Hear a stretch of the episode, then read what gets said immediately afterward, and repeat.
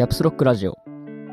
この番組は口先だけでどうにかするパーソナリティがキャプスロックキーのように不要で何のためにもならない自分の好きなことを伝える番組です。友達が楽しそうに好きなことを語っているかのような心地よさ、好きなことを楽しそうに知る限りディープに鋭角にをコンセプトに展開していきます。はい、今回は第9回です。今回からですね、あの、あんだけセットアップが簡単なところで取っていって、あの、持続性を高めていきますみたいなことを言ってたんですけど、えークローゼットの中で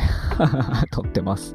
あの結構編集してるとですね、その元々撮ってたそのリビングの環境での収録だと、結構音の跳ね返りがすごくて、ちょっとエコーがね、軽くかかるような感じになってたんですよね。まあ、編集で削除はしてたんですけど、やっぱこのね、クローゼットのね、この吸音性が高い服がいっぱいある中で、実際ちょっと何回かね、声を出してみるとその、声の跳ね返り全部吸収される感覚といい、実際ね、中で撮ってるとね、無音感はね、すごいんですよ。天然の 防音室みたいになってて、まあなんか段ボールとかをね、何個かセットして、マイクを置いて、で、パソコンもまあ持ち運べるし、電源も一応あるんで、まあ、それでどうにか、こうにか撮ってます。まあ、これが思ったより音が良ければ、今度からは ここで撮ってこうかなと。これね、クローゼットの隣がトイレなんで、多分トイレで水とかが流れちゃうとね、あんまり綺麗じゃない音が入っちゃうんじゃないかなっていう感じはありますね。はい。でね、まあ、編集をね、ここ2、3回とかっていうのをちょっと頑張って、Adobe のオーディションの方でやりつつですね、まあ、音声もクリアにしたりとかいろいろやってるわけなんですけどもね、なんか、まあ、編集そのものにはだんだん慣れてきたんですけど、喋ることそのものにあまりに慣れていないな、こいつはと思いながら、編集をしてます。こう、なんとなく声オンリーだと間が持たないところとか、こういまいち聞いててラジオっぽくないみたいなところを思って BGM を足してるんですけど、その BGM のね、テンポをね、置き去るようなスピードで 喋ってるんですよね。喋ってる、実際録音してる、収録してるタイミングでは、そんなに早く喋ってる意識はなくて、こう、テンションと、なんとなく話をしっかり繋ごうっていう、その心意気だけで その間を取ってるんで、で、終わって聞き直してみたら、こいつずっと早口に 早口のオタクのままあやなーっていうのがね、すごく分かってしまうような喋りになってますね。もうちょっとこう、落ち着いて聞ける。ランニングの時に聞くみたいな ランニングに向いた BPM の速い曲みたいのを目指してるわけじゃないんでね、もうちょっとこう、落ち着いて聞いてもらえるラジオを目指したいので、まあ話の方ももうちょっとこう、まあテンションはそのままでもいいかもしれないですけどね、喋りの BPM の方は少し落としながら、まあ聞きやすいラジオっていうのにしていけたらなと、少し思っております。まあそんな感じで、ちょっとラジオ関連のというか、このポッドキャスト収録とか運用をしてる上でのお話っていうところを続きでやっていきましょうかね。まずはね、まあ、一番悩んでるとこなんですけど、やっぱこう、発信というか、こういう風にラジオを作っていって、まあ、少なからず多分聞いてる人がいるっていう状況を作っていくとですね、まあ、コーナー的なものを作った方がいいんかな、作りたいな、みたいなね、ところはやっぱり感じていきちゃいますね。そのコメントとかをしていただいたりとか、まあ、いいねボタンみたいなのとか、サブスクリプションっていうのをしてもらうことで、まあ、間接的に交流っていうのはできるんかなって思うんですけど、まあ、やっぱ直接ね、双方向性のあるコンテンツにしていくためには、まあ、リアルタイムでないとはいえ、まあ、していただいたコメントを拾って何かするであるとか、あるいはコメントでもらったテーマで何か話すみたいなとかね。あとはこう、逆に視聴者の人に僕の方から何かをこう、送ってもらうようなものを用意するみたいなね、コーナー的なものは欲しくくなりますよね。まあ、そうじゃなくても、こうコーナーとして用意しておくことによって、僕は毎回そのコーナーに合わせたものを用意してくるだけで 良くなるので、まあ、なんとかのコーナーってしとくことでね。そういうのもやった方がいいんかなっていうのはちょっと考えるところではありますね。で、まあ、普通オタみたいなのもね、やっぱやりたいなって気はしてきますしね。いかに感想というのが嬉しいかという ところもね、ありますからね。ちょっとコーナーに関してはね、今後も考えながらやっていこうかなと思います。なんかいまいちコーナーにするまでもなくコーナーじみたコンテンツを毎回毎回紹介してるので、まあ映画のこと、アニメのこと、でなんかアプリとかガジェットのことみたいなんで、結構こう固まったことしかやってないんでね、それをどうコーナーにするかっていうのもね、あるんでね、どうしようかなっていうのがあります。まあコメントとかはあのしていただいたらできるだけ拾うようにしようかなと思ってるので、ぜひぜひよろしくお願いします。で、まあ、こう、かれこれ3、4回ぐらい、えー、っと、ポッドキャストの編集っていうのを Adobe Audition っていう音声編集ソフトでやってます。まあ、もともとは最初の2回、3回分っていうのは、えー、 Audacity っていうソフトを使って編集してたんですけど、ちょっとモチベアップとね、ちょっと触ってみたいなっていう気持ちもあって、あと結構ね、そのポッドキャストを編集されてる方で Adobe Audition の利用率っていうのは高いみたいなのも聞いて、まあ、形から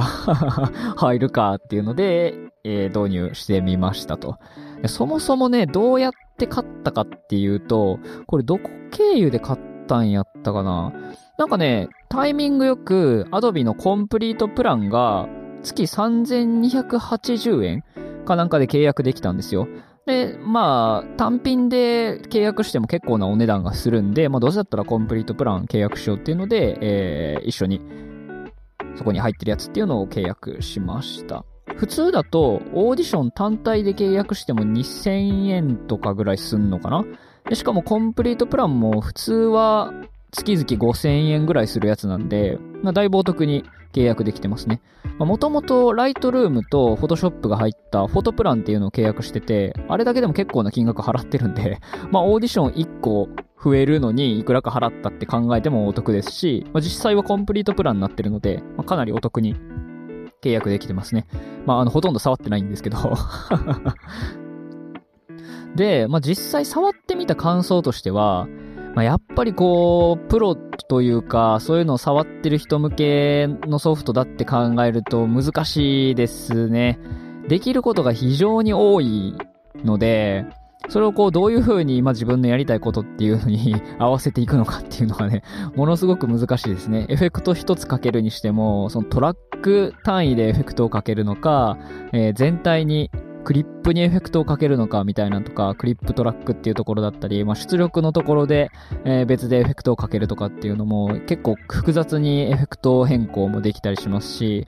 まあ、プロジェクトファイル自体もね、セッションっていうものだったりとかっていうので、そこら辺もわりかし複雑な 構成になってたりとかしてね、なかなか追いついていかないですね。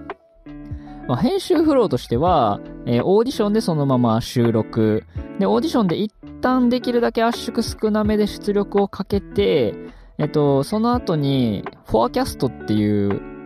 タイムスタンプをつけるためのソフトがあるので、そこに取り込んでからタイムスタンプをつけて MP3 で、えー、コンバートして出力し直すっていうようなフローになってるんですね。まあ、編集自体はね、かなりしやすくはなったと思います。かなりいろんなエフェクトもかけれて、で、エフェクトの精度もものすごいいいので、特にノイズキャンセリングすごい感動してます。なんか Audacity でもなんとなくかけてたやつが、結構視覚的にこう、ノイズキャンセリングができるので、ここまでの行き地にしたら、こういうところの音が消えてるみたいなとか、あとノイズだけのプレビューっていうのもできて、ノイズだけ聞くことができるんですね。なのでその消したくない音っていうのが今どんだけ入ってしまってるのかっていうのも、ある程度こう実際に聞きながら調整ができるので、楽しいし、こう効果も実感できてね、すごいいいですね。なんかまあ、フォトショップとかもね、アドビ先生とかが入って、すごいこう AI 技術を使ってうんぬんかんぬんっていうのが入ってるので、まあオーディションもやっぱこの手の簡単な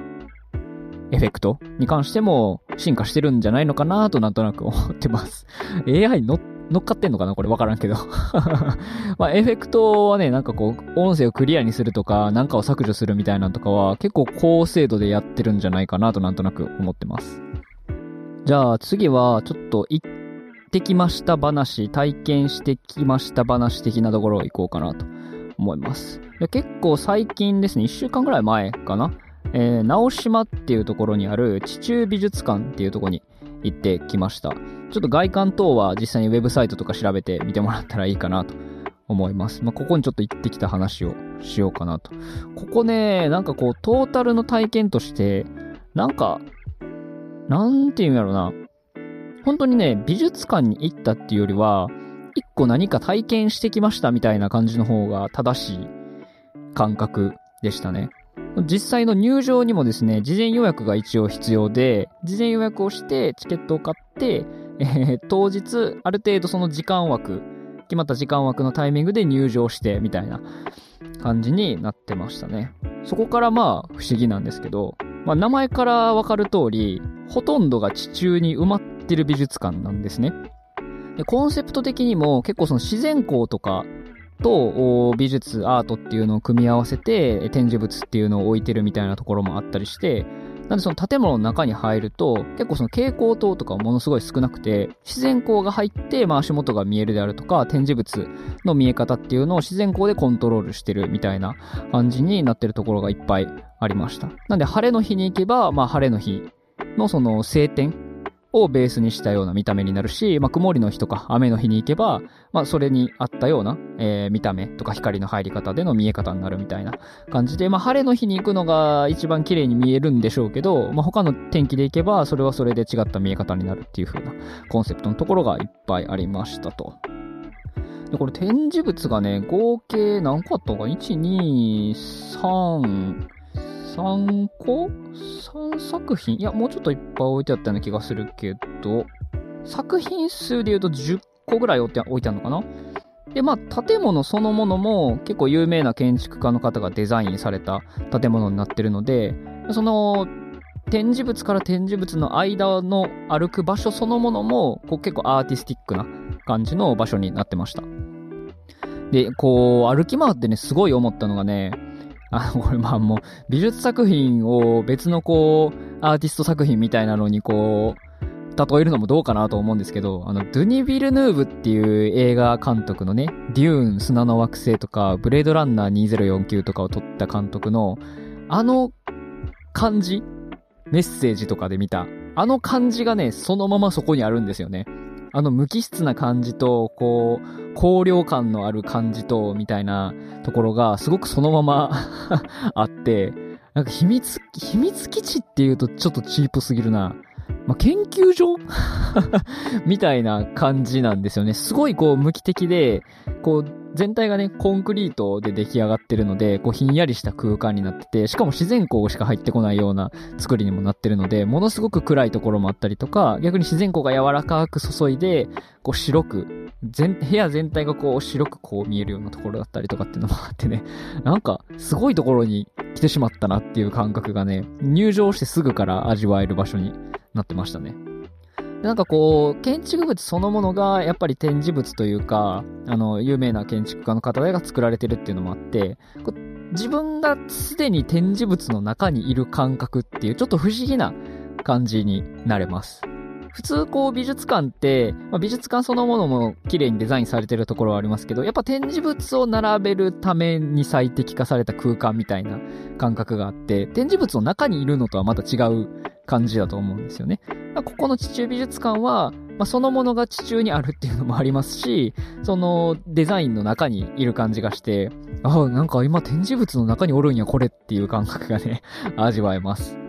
で、だからこう、一個一個の展示物を見てもちろん楽しいんですけど、なんかこう、いてワクワクする感じがね、すごいありましたね。映画とか、ドラマとか漫画の世界観の中にいるようなワクワク感がね、個人的にはすごいありました。そういう意図では多分ないと思いますけど、うん。あの、映画のね、エクスマキナっていう、ロボットの AI が出てくるやつがあるんですけど、あれに出てくるね、研究所とかの、ね、感覚がすごい、ね、近かったですね。で、ちょっとじゃあ展示物の感想もね、言ってきましょうかね。一番ね、度肝を抜かれたのが、ウォルター・デ・マリアっていう人かな？の作品ですね。あの、でっかい空間の中にね、真ん中に黒いでっかい玉が置いてある展示物なんですけど、これもね、もうこれも今までにない感覚でしたね。やっぱその空間そのものがアート作品としてデザインされてるので、やっぱ中に入っていく感覚があるんですよね。で、ここ面白いのが、あのー、あれ何？事務員さんじゃないけど ちょっと名前、名前がパッと出てこへん。いい代名詞が出てこへん。その美術館でその説明してくれてる方がその展示物のところにそれぞれいて、で、まあ注意事項として、まあここはその静寂さみたいなのも大切にしてるので、足音とかも気をつけて、静かに鑑賞してくださいっていうのを見せられて、その一個ね、大きい部屋の中に入っていくんですけど、なんかね、水の中に入っていくような感覚がね、ちょっとあるんですよね。あの、すごい静かなんですよ。で、しかもなんかこう、どことなくね、いい意味で圧迫感がある感じ。その空間の中に自分っていう異物が入っていくような感覚があって、なんかこう圧倒されちゃいましたね。この空間もその自然光を大事にするようにデザインされてるみたいで、めちゃくちゃその日はいい天気だったんで、光がすごい降り注いで柔らかな感じで部屋全体が包まれてるんですけど、なんかそれこそね、蛍光灯とかで明るいんちゃうかぐらい明るい空間になってて、でそれでこう、周りのその金色の棒みたいなのも、こうすごく生えてるし、真ん中のね、黒の存在感、ボールの。それもね、すごく際立ってて、なんかこう、上にこう、なんとなく上がって降りてくるだけでも、満足っていう 感じが味わえる不思議な美術展、展美術展展示物でした。で、ここはなんかね、あの、その自然光を取り入れてるっていうのもあって、まあ、朝、昼、夜その時間帯によって見え方とか光の入り方っていうのがかなり変わって、また違った景色が味わえるっていうのもコンセプトの一つらしいです。これ、すごかったななんか写真だけ見ると、もう本当に部屋の真ん中に黒いのがドンって置いてあるだけに見えるんですけど、いざ入ってみるとね、空間のその存在感がすごい、すごかったです。ああ、これで行きたくなる人はおらんやろな。あとね、面白かったのが、ジェームズ・タレルっていう人の光そのものを展示してるっていうコンセプトの作品も何個かあったんですけど、これのどれかな？こちょうどね、えー、っと、ウェブサイトに載ってる真ん中に青い四角があるやつが一番個人的には良かったんですけど、まあ、このウェブページも実際見てもらったら いいんですが、これ、あの、写真だとね、遠近感とかが全くわかんないんですけど、手前の黒い部分は階段になってて、で、えっ、ー、と、この白オレンジっぽいのは全部壁ですね。で、真ん中の青がね、これ壁じゃなくて空間になってるんですよ。で、この中に入っていけて、なん、なんやろうな、これ多分人生でこれも例えようがない 感覚なんですけど、え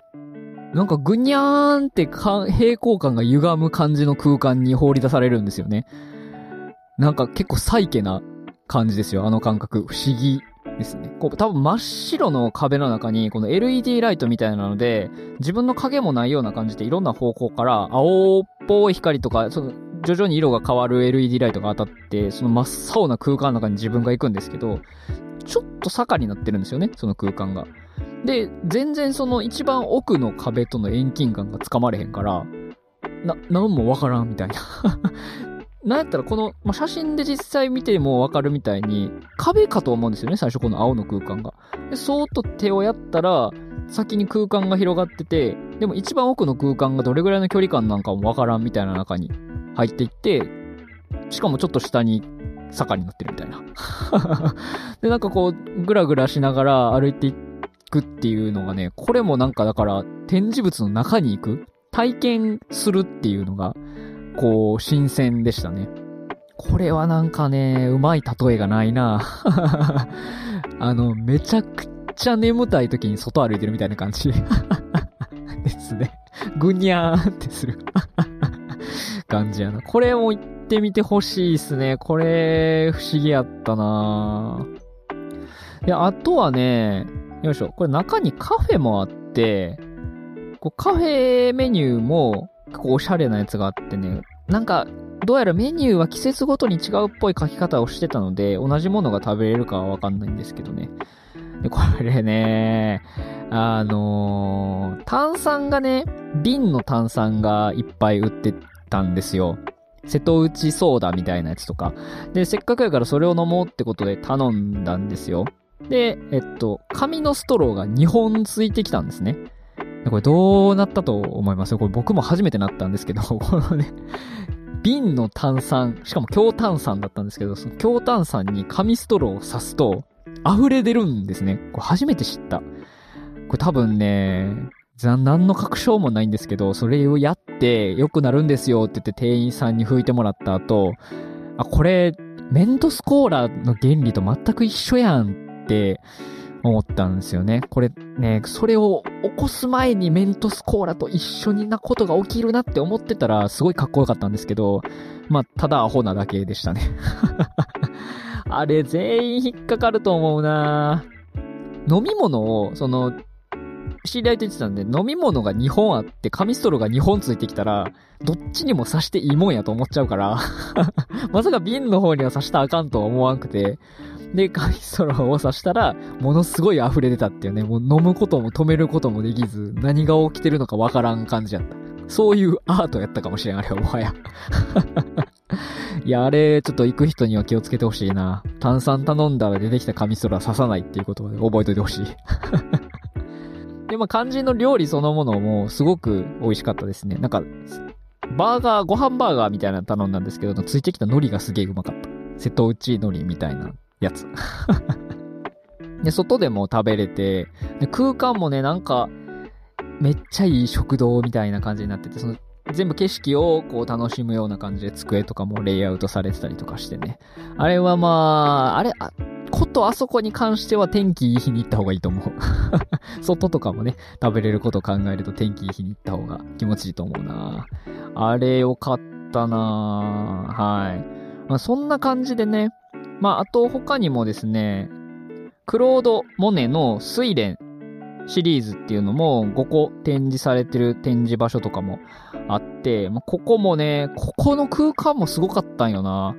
なんかちっちゃいサイコロみたいなのがいっぱい床に敷き詰められた、あの、空間の奥にでっけえ四角い部屋があって、で、そこもなんかこう天井の端からスリットみたいなので自然光が降りてくるところに、部屋の4つ角？なわけない？えー、っと、5個やから真ん中にドン。で、サイドにドンドンドンみたいな感じで5つの絵が展示されてる空間だったんですけどね。ここもなんかね、絵そのものよりもその展示方法と空間がすごすぎて、へーってなってこう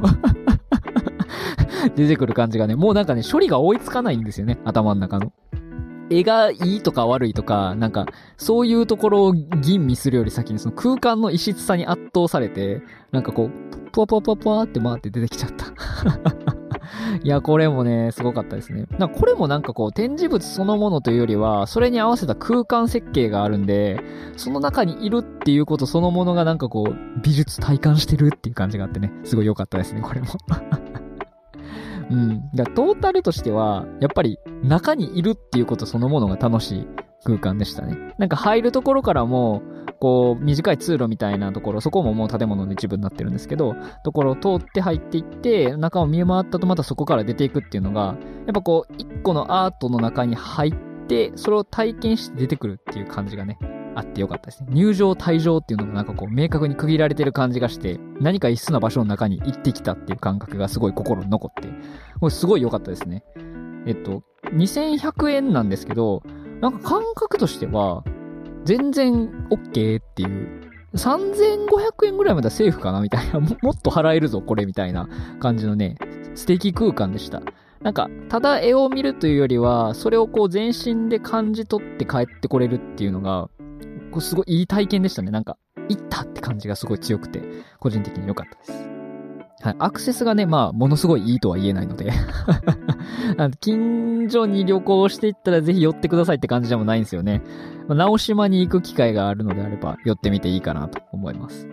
ほい。ちょっとじゃあ、ゲーム関連の話も行きましょうかね。えっと、ちょっと前にはなるんですけど、まあ、収録タイミングもそうですし、実際これが多分流れるタイミング化するとちょっと前なんですが、ザ・ゲームアワード2022のノミネート作品っていうのが発表されました。なんだったらこれもしかしたらもう対象決まってるかもしんないですね、ちょっと これ以降の記事をあんまりちゃんと追ってないんで、あれなんですけど、ここでね、やっぱ初めて知って、うわ、遊んでみようってなるゲームもやっぱりあるんですよね。まあ、これ以外でもなんかゴールデンジョイスティックアワードとか、いろいろゲームのアワードってあるんですけど、まあ、これをね、適度に追いかけることによって、あ、こんなゲームがこう流行ってたんやっていうか、面白いものとして取り上げられてるんやっていうのがわかるんで、なんかどれ遊ぼっかなって迷ってる時は、とりあえずアワード見るのは結構個人的にはおすすめですね。でも今年の再決、総決算みたいなところもあるんで、まあ、どんなゲームがこう今年流行ったのか面白いと評価されたのかっていうのを知る場としても非常にいいかなと思います。まあ、実際上がってるタイトルは僕これ中身を知ってるなぐらいのやつがいっぱいありますけどね。えー、どれ遊んだかな？えっと、まあ、ノミネート作品多分これいろいろ枠はあってですね。えっと、 Game of the Year っていう、まあ、部門抜き、ジャンルとか抜きで、え面白かったやつみたいな枠に関しては、えっと、ゴッド・オブ・ウォー・ラグナロク、エルデン・リング、ア・プレイグ・テイル・レクイエム、フォービドゥン・ウェスト、ストレイ、ゼノブレイド3の6作品が選出されたらしいですね。いや、これ、この中だとね、僕、エルデンリングしかやってないんですよね。ゴッド・オブ・オーもね、ちょっとだけやったまま、そのまま止めてるので、続きやらないとなって感じですね。ラグナロクを遊ぶのはまだまだ先に なる気がするな。で、このアプラグインクも、じゃあプラグテイルも、これ2作目ですよね、多分。これ1作目もなんとなく話は知ってるんですけど、遊んだことないんですよね。なんかゲームの話するたびにこんな感じでこう、実はそんなに触ってないっていう話に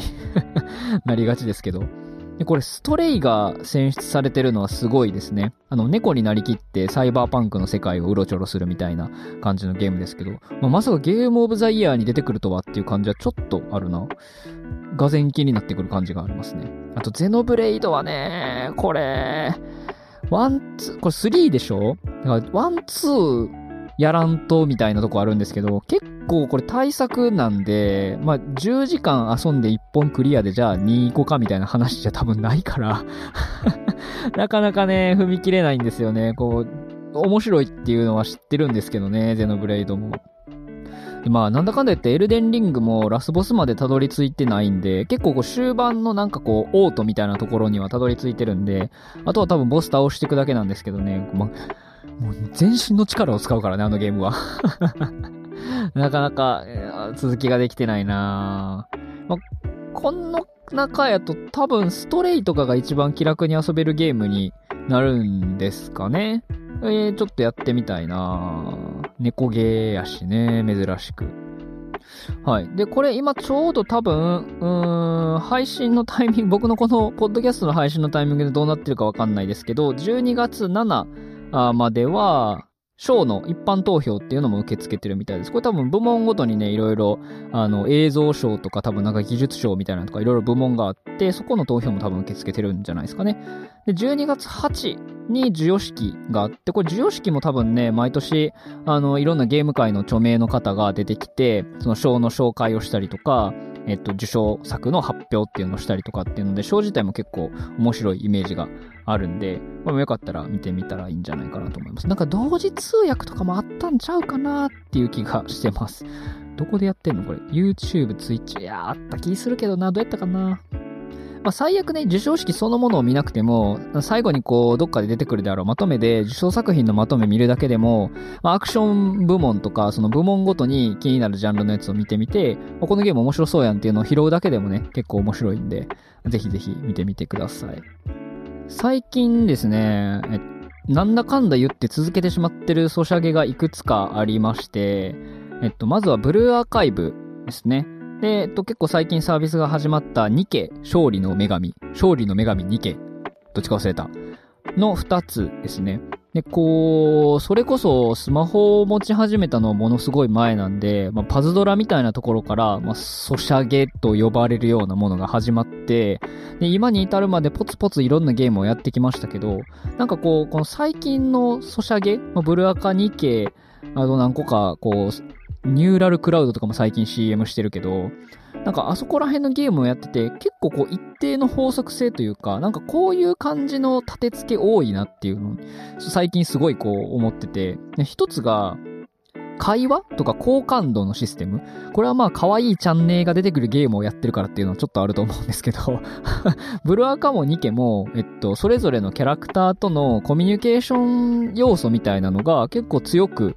出てて、で、しかもそれもこう、えっと、ゲームのその、戦闘システムみたいなのに結構直接関わるような感じでコミュニケーションシステムが用意されてるんですよね。まあ、好感度を上げると、キャラクターもちょっと強くなるみたいな感じになってて、これがね、こう、キャラの掘り下げにも結構しっかり寄与していて、その、いわゆるメインのストーリーラインを進めるのと同時に、キャラクターの好感度上げをすることで、その個別のキャラクターとの仲を深めるであったりとか、キャラクターの掘り下げっていうのも行っていけるっていう風に設定してるのは、うまいなと思いつつ、結構最近じゃない？この流れっていうのはすごい思ってますね。なんかキャラクターが出てくるゲームっていっぱいあるんですけど、あんまりキャラクター数を増やしすぎずに、一人一人のキャラクターにシナリオを用意して掘り下げていくっていうのは、思ったより珍しいような気がしますね。まあ、特にそのアイドルマスターとか、ああいうもともとこう、がっつりキャラゲーみたいなやつではあったイメージはあるんですけど、この戦闘とかがあるようなタイプの ソーシャルゲームに、こういうキャラの掘り下げ要素を個別にちゃんと用意してるっていうのは、最近の流行りなんかなっていう感じはちょっとしてます。であとは、これはもともとまああったっちゃあったんですけど、なんとなくこういう区分けは珍しいというか、こんな前に出てきたことなかったくないみたいな感じのが思ってるのが、まあ、クラス分けの要素ですね。クラス分けとか、まあ、2家だったら舞台みたいなとかになってますけど、で、こう、ある程度、まあ、3人とか4人で、えっと、1つの何かしらのくくりにしておくみたいな、カップリングじゃないですけど っていうのを用意しとくっていうのも、なんか最近よく見るような気がしますし、これもこう、昔そんななかったくないみたいな感じがしますね。なんか属性とか、なんとか族みたいな、まあドラゴン族とかみたいな感じで、なんとなくこう、大きい輪っかの中に10キャラ20キャラがいるみたいなとかはあるんですけど、こう3キャラしっかり関係性があるキャラクターで、まあ3体とか4体で1つの何かのくくりにしてしまうっていうのは、なんかこれ結構最近じゃない？っていうか、こんなん今まであったっけ？っていうのはすごい感じてますね。まあ、あんまソシャゲしない人の感想なんで あれですけど。ブルアカだったら、学校とか部活動とか、いろんなくくりがあって、まあ、それをくくることによって、キャラクター同士の、キャラクターのその、4人とか5人の個性をこうガッてこう出したりとか、まあ、関係性ですよね。っていうのもしっかり構築するのに役立てたりとかして、まあ、面白いなと思いましたね。なんか、だから100キャラ200キャラを用意する思考というよりは、そういう風にキャラ数はある程度制限するけど、いろんな関係性とかシナリオっていうのが楽しめるように、まあ、そっち方向に大きくなっていってるんかなっていうのはすごい感じましたね。一キャラ一キャラを愛してもらう方向性みたいなのになってんのかなっていうのはちょっと思いますね。で、あとはね、これ、もういつから始まったんやろと思ったんですけど、シーズンパスとかマンスリーパスっていうのも、すごい最近よく見かける気が しますね。これあったんかな昔から。その、シーズンパスとかは、まあ、なんかカードゲームとかはあったような気がするんですけど、まあ、買っておくと、えっと、なんか、プラス要素、毎日遊ぶのに合わせたプラス要素っていうのが手に入るみたいなやつだったり、まあマンスリーパスも似たような感じですけど、これを買っておくと1ヶ月の間ログインボーナスにプラス要素が出てくるとかみたいなやつですね。まあ低価格の割に、えっと、多くのメリットが受けられるみたいなまあ、ただし、毎日ゲームを遊ぶ必要がありますよ、みたいな感じの立て付けの課金要素ですね。これも最近なんちゃうと思って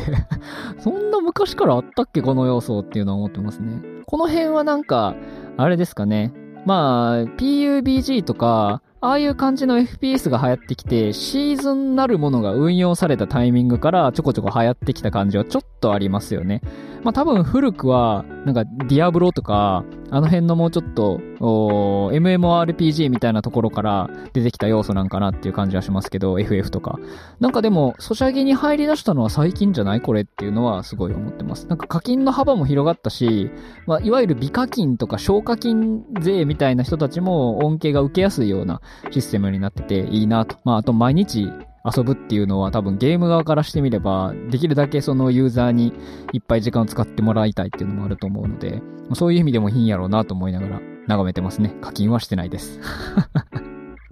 うん。どっちもね、すごい遊んじゃってるんですよね。ブルアカとかも、すごい石が多分なんか手に入りやすいようなイメージがあって、すぐ10連も引けるし、まあキャラ数も多くないし、なんやったら課金なしで、その星 3?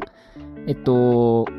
ガチャで引ける一番いいレアリティのキャラクターっていうのも課金なしで手に入れる経路っていうのがいっぱい用意されてるんで、それでこんだけキャラ手に入れて遊べれるんやったらなんかいいよなと思いながら、あとまあキャラが可愛いん でね。あとなんかすげえエロゲーみたいなことずっとさせられるので、これをよく Apple Store でやってるなと思いながら 楽しんでますね。うん。あれ iPad の画面でやってるけど、電車とかで開かれへんやろうなメモリアルロビーとかも偉いことになってるからね。うん。まあ、2件も多分あんまりこう開けないですけど 戦闘画面でお尻プルプルするのはちょっとなーっていう感じがね しますけど。うん。で、っていうのでなんかこう、なんとなく惰性で続けつつも、ソシャゲも変わっていってるんやなみたいなのを、下り顔で思ってます。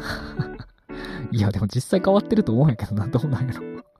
誰か詳しい人、そこら辺の歴史的な変遷みたいなのはまとまってるサイトないんかな？徐々に徐々に変わってきてるとは思うんですけどね。はい。じゃあちょっとアニメ関連とかの話もちょろちょろっとしようかな。えっとね、まずはね、チェーンソーマン。毎週毎週楽しみに見てて、ちょうど7話が今終わったとこぐらいなんですよね。えっと、永遠の悪魔を倒して、えー、姫野先輩にゲロチューされたところ ですね。で、なんで、あの、永遠の悪魔のいるあの、建物に侵入したタイミングで、小紅ちゃんが結構がっつり話に関わってきたんですけど、小紅ちゃんの演技がすごい、すごいな、あれ。なんか、パワーちゃんもそのままやんと思ったけど、小紅ちゃんはやりすぎじゃないあれ。先に行ってしまってるからな、なんか小紅ちゃんの先に行ってしまってる。人格を超えてる あれ、すごいな6話と7話は、コベンちゃんの演技によって、こう、全部が増幅されてる感じがしてめちゃくちゃ良かったですね。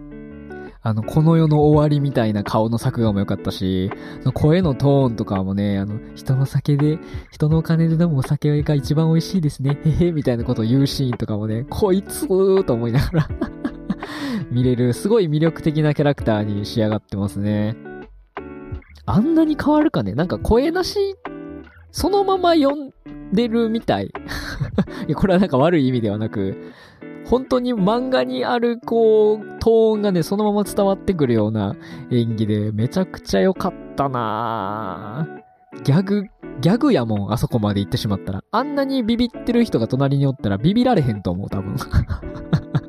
あんなに気が動転してる人がおったら冷静になってまうわ、多分。うんね、非常に良かったですね。ただもう、なんだかんだ言って半分ぐらいが終わっちゃって、このまま行って残りの6話とか7話どこで締めにかかるんやろうなっていうのはちょっと気になるところではありますね。まあ、刀の悪魔が出てきて、あそこら辺で終わるんか？みたいなとこら辺ですかね。まあ、レゼ編はもう入らないですね、これ多分ね。なんかね、豪華やった反動で、どのタイミングでまた2期とかやってくれるんかなとかっていうのは気になりますよね。なんか、ポップテピ2期が決めたと決まった時も思いましたけど、あれ以上の出力できるみたいな。毎話毎話声優変えて、なんかいろんな特殊演出でオープニングエンディング変えてみたいなところをやってたシーズン1からシーズン2が決まりましたって言われて、同じ熱量でこっちも見れるかみたいな。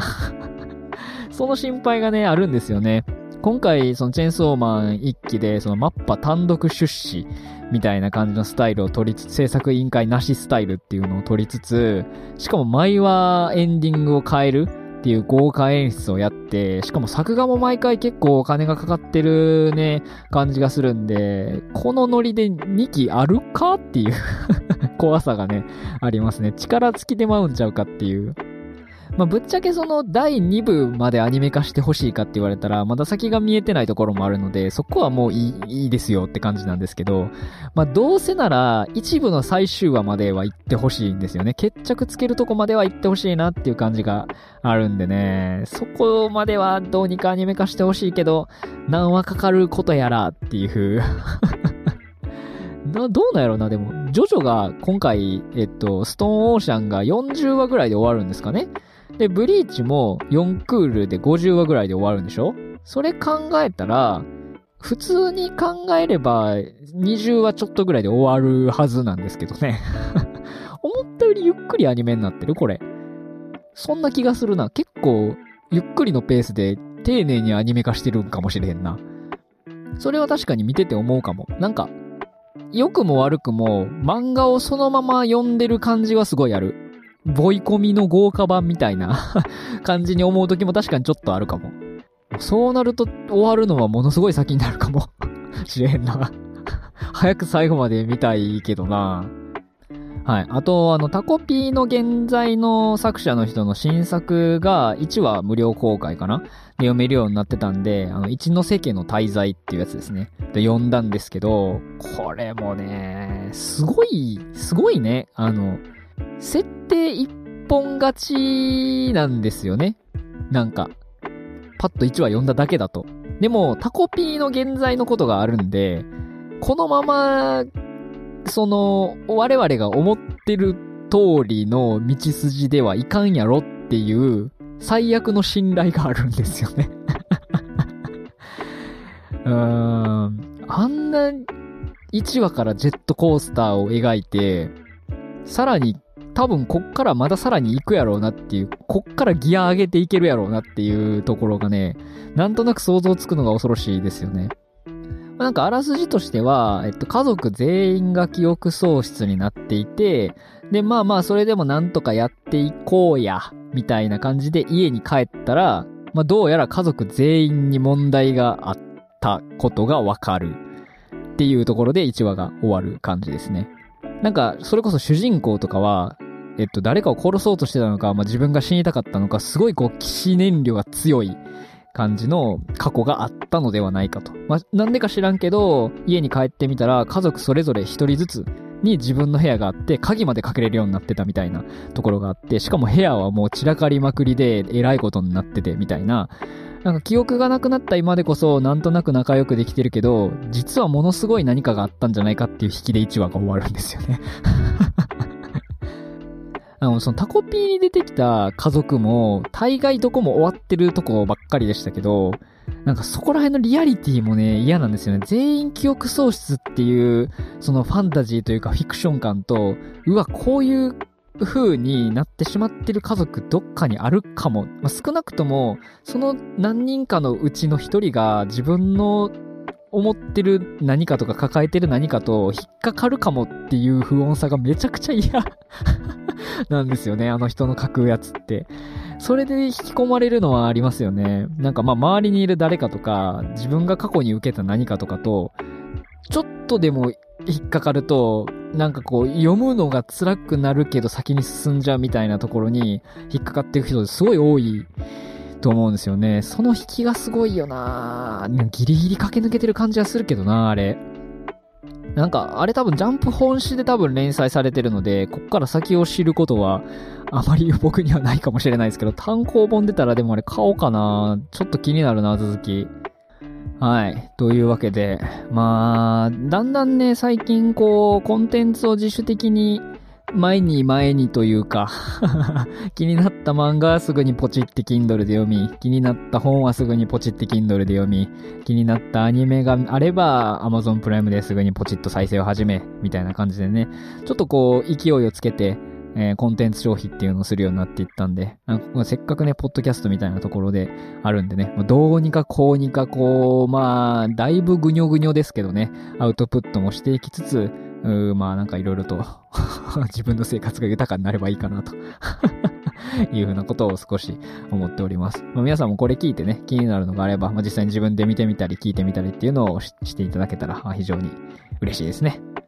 えー、この番組はチャプター再生に対応しております。まあ、チャプター付きで見たい方は各ポッドキャストアプリケーションなどからご覧ください。えっと、ホームページの方からはね、見れるんですけど、見れるというか聞けるんですが、ちょっとチャプター再生には現状対応しておりません。で、またですね、通知登録、コメント、高評価、ツイッターフォロー、あとはポッドキャストのサブスクリプション登録などはぜひぜひよろしくお願いします。あの、本当にもう毎日のように食い入るように1再生、1コメント、1高評価見させていただいてますんで、ぜひぜひよろしくお願いいたします。それではまた次回。